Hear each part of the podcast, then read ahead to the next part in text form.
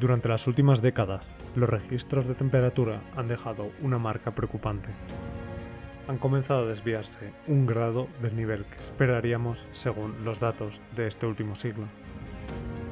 ¿A qué se debe este cambio en las temperaturas? ¿Es simplemente un ciclo terrestre? ¿Cuáles serán las consecuencias a largo plazo? Y lo más importante, ¿podremos afrontarlas?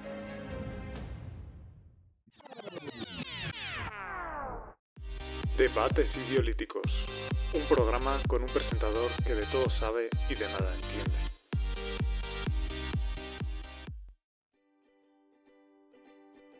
Muy buenas.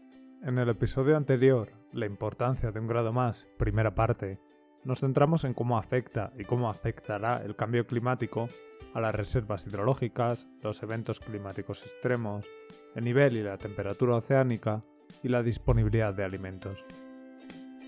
En esta segunda parte nos centraremos en cómo afecta y cómo afectará a la aparición y transmisión de enfermedades y a la economía global. Y finalmente acabaremos describiendo las posibles soluciones desarrolladas por la comunidad científica que ayudarán a mitigar los efectos del cambio climático. Tal y como destaca el estudio de Betacaraman y colaboradores del que hablamos en la primera parte, el impacto potencial del cambio climático en la salud humana será significativo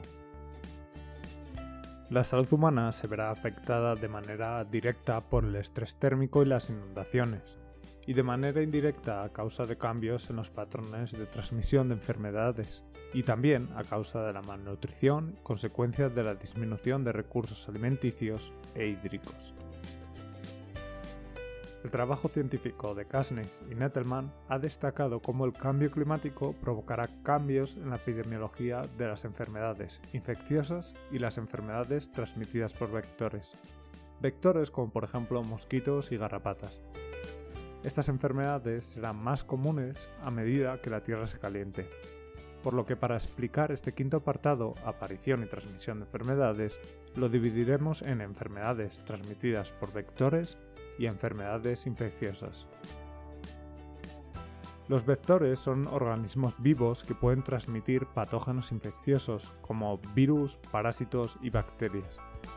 La mayoría de los vectores son insectos hematófagos que ingieren los microorganismos patógenos junto a la sangre de una persona infectada, convirtiéndose el insecto en infeccioso y pudiendo desde ese momento transmitir el patógeno el resto de su vida en cada picadura. Por hacer una comparación con el COVID, cuya medida de prevención era el confinamiento, en este caso, estando encerrado en tu casa, podrías fácilmente contraer una de estas enfermedades.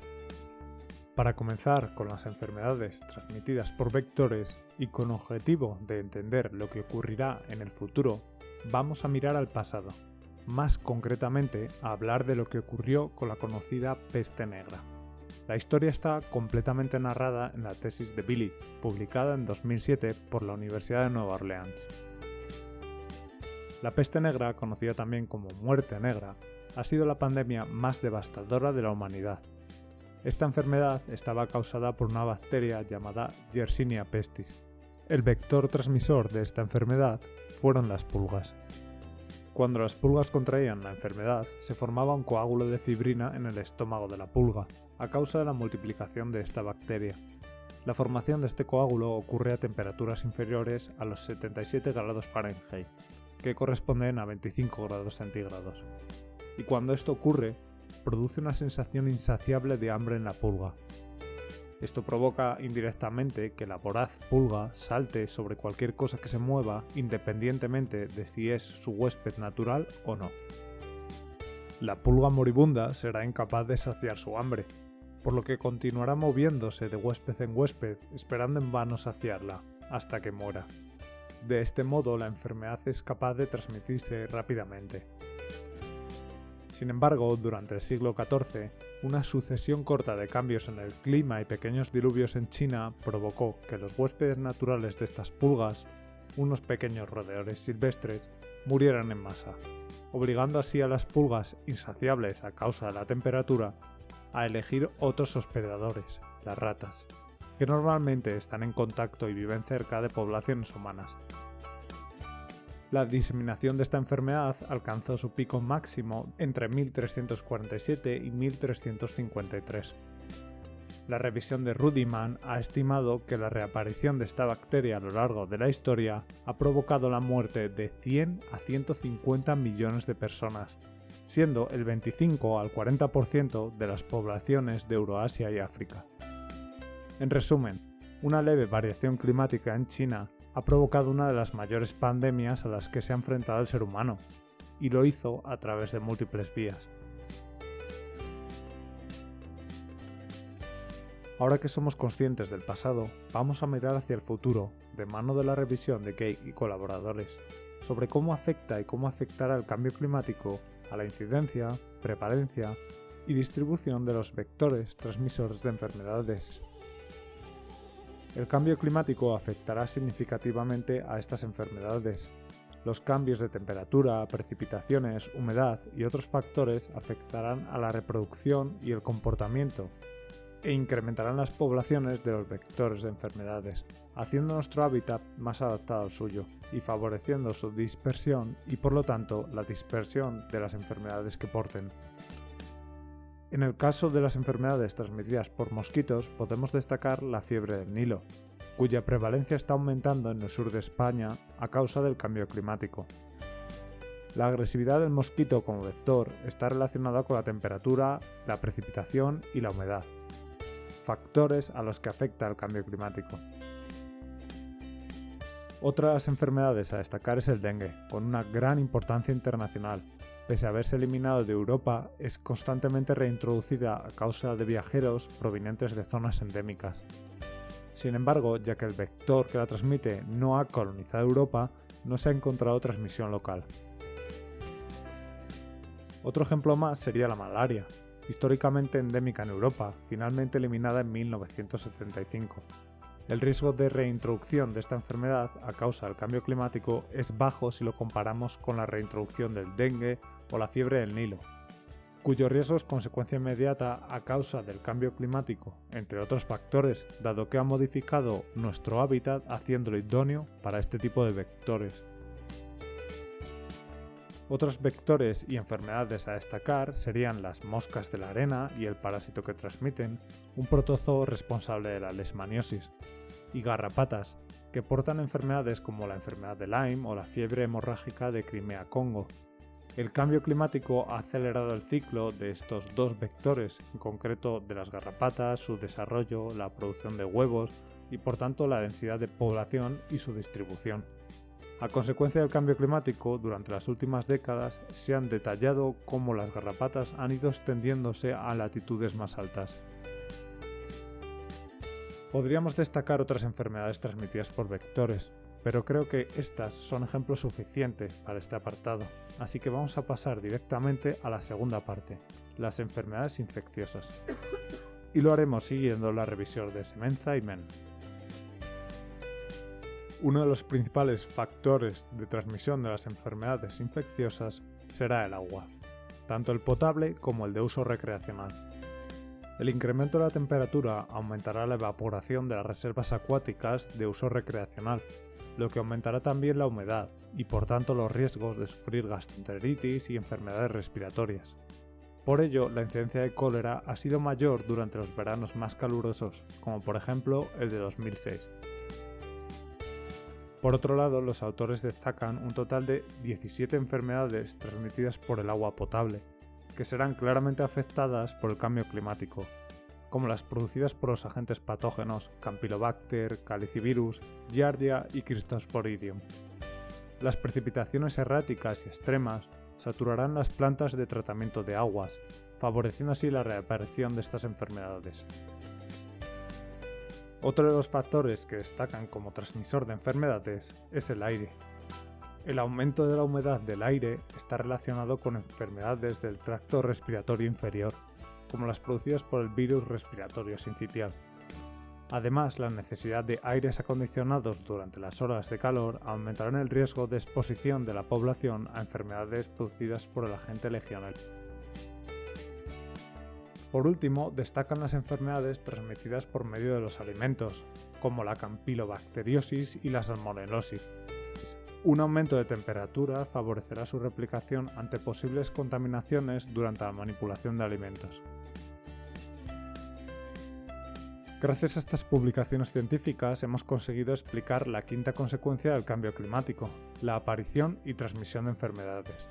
Por lo que siguiendo el guion de este capítulo solo nos queda una. ¿Cómo afectará el cambio climático a la economía global? La revisión de Nordhaus describe cómo podría afectar directamente el cambio climático sobre la economía de diferentes regiones. Pero obviamente no hay conclusiones claras a nivel global, dado que depende mucho de la economía de cada país. Sin embargo, el cambio climático afectará indirectamente a todos los países de la misma manera. Y así lo destacan trabajos como los de Boselo y colaboradores y Tirado y colaboradores, los cuales describen el impacto socioeconómico que producirá el cambio climático sobre la agricultura, la producción animal, la seguridad alimenticia, los eventos climáticos y la salud humana. Pese a que no hay conclusiones claras, varias predicciones han estimado las consecuencias del cambio climático como una pérdida del Producto Interior Bruto entre el 1 y el 2%, sin contar las pérdidas relacionadas con el turismo, las cuales en 2010 fueron despreciables, pero se estima que en 2050 sean significativas, llegando a alcanzar una reducción del 0,5 del Producto Interior Bruto relacionado con el turismo. La revisión de Chapman destaca el papel del transporte en el cambio climático, emitiendo el 26% de la emisión de CO2, este sector sigue creciendo, siendo el uso del coche, el transporte de mercancías y la aviación los principales emisores de gases con efecto invernadero. Dicho esto, me gustaría recordar que tal y como comentamos en el podcast de energías verdes, Bruselas ha estimado que el consumo energético supone un 75% de las emisiones de gases con efecto invernadero en el territorio comunitario. La revisión de Chapman revisa las nuevas aproximaciones para reducir las emisiones relacionadas con el sector automovilístico y el transporte por tierra. En relación al uso individual de coches, se ha propuesto reducir el tamaño de los coches y crear etiquetas según la eficiencia energética, así como promover la conducción eficiente, aunque la medida más importante es fomentar el transporte caminando y en bicicleta, mediante la construcción de carriles bici. Este trabajo destaca que en referencia al transporte de mercancías, una de las mejores aproximaciones es la utilización de nuevas tecnologías, combinada con vehículos más grandes y una carga eficiente de los vehículos, así como reducir al máximo los viajes en vacío. El informe Garnaut destaca cómo la reducción de emisiones es clave para mitigar el cambio climático. Sin embargo, la reducción de emisiones se ha de combinar con aproximaciones científicas para reducir al máximo la concentración de gases con efecto invernadero. La revisión de Becataramán y colaboradores destaca las medidas de secuestro de carbono como principales aproximaciones científicas para mitigar el cambio climático. El secuestro de carbono es una tecnología importante para el mantenimiento del nivel óptimo de CO2 en la atmósfera que a su vez resulta en la mitigación del cambio climático. Actualmente hay muchas aproximaciones capaces de secuestrar el dióxido de carbono. Aunque muchas de ellas son todavía ineficientes, la comunidad científica está trabajando para reducir sus costes energéticos en el menor tiempo posible. En este podcast nos centraremos en cuatro estrategias de secuestro de carbono diferentes. La primera será el secuestro de carbono oceánico. La inyección de dióxido de carbono en el océano está basada en que la utilice el fitoplancton durante la fotosíntesis. El fitoplancton en general es el principal generación de oxígeno en la Tierra, por delante de la fotosíntesis realizada por las plantas. Obviamente este procedimiento, aunque eficiente, tiene un límite fijado por la cantidad de dióxido de carbono que puede utilizar el fitoplancton, ya que inyectar más acidificaría el agua, y como hemos visto en el anterior episodio, tiene graves consecuencias. El siguiente método es el secuestro geológico, basado en la inyección de dióxido de carbono en el suelo. El objetivo es que el CO2 permanezca indefinidamente en formaciones geológicas profundas. Si este procedimiento se lleva a cabo con éxito, el secuestro geológico de carbono tendrá poco o ningún impacto en los ecosistemas terrestres. La tercera aproximación está centrada en el secuestro de carbono en suelos agrícolas, que no solo puede mitigar las concentraciones de gases de efecto invernadero en la atmósfera, sino que además mantiene la biodiversidad del suelo, favoreciendo los cultivos. Esta estrategia, en comparación con las otras dos anteriores, se promueve cada vez más, como resalta el estudio científico de Chacker. Como última estrategia podemos destacar la más sencilla, el secuestro de carbono a través de la reforestación. La reforestación incrementará el secuestro de carbono en el suelo y en las diferentes especies vegetales. Esta estrategia será ampliamente beneficiosa para los ecosistemas utilizando los árboles como depuradores biológicos y además mitiga el aumento de dióxido de carbono atmosférico.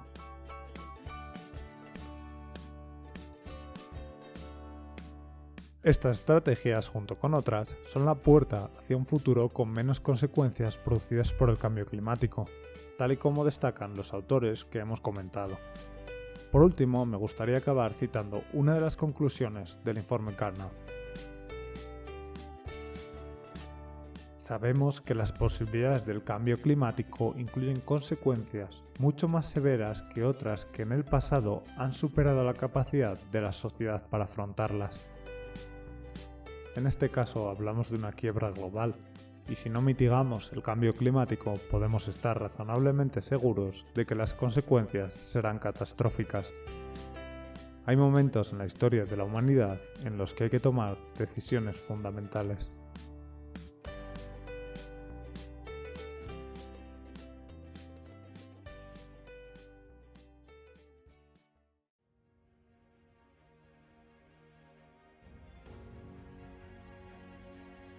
En resumen, no tardaremos en acostumbrarnos a este leve incremento y descenso en las temperaturas, sino a sus consecuencias.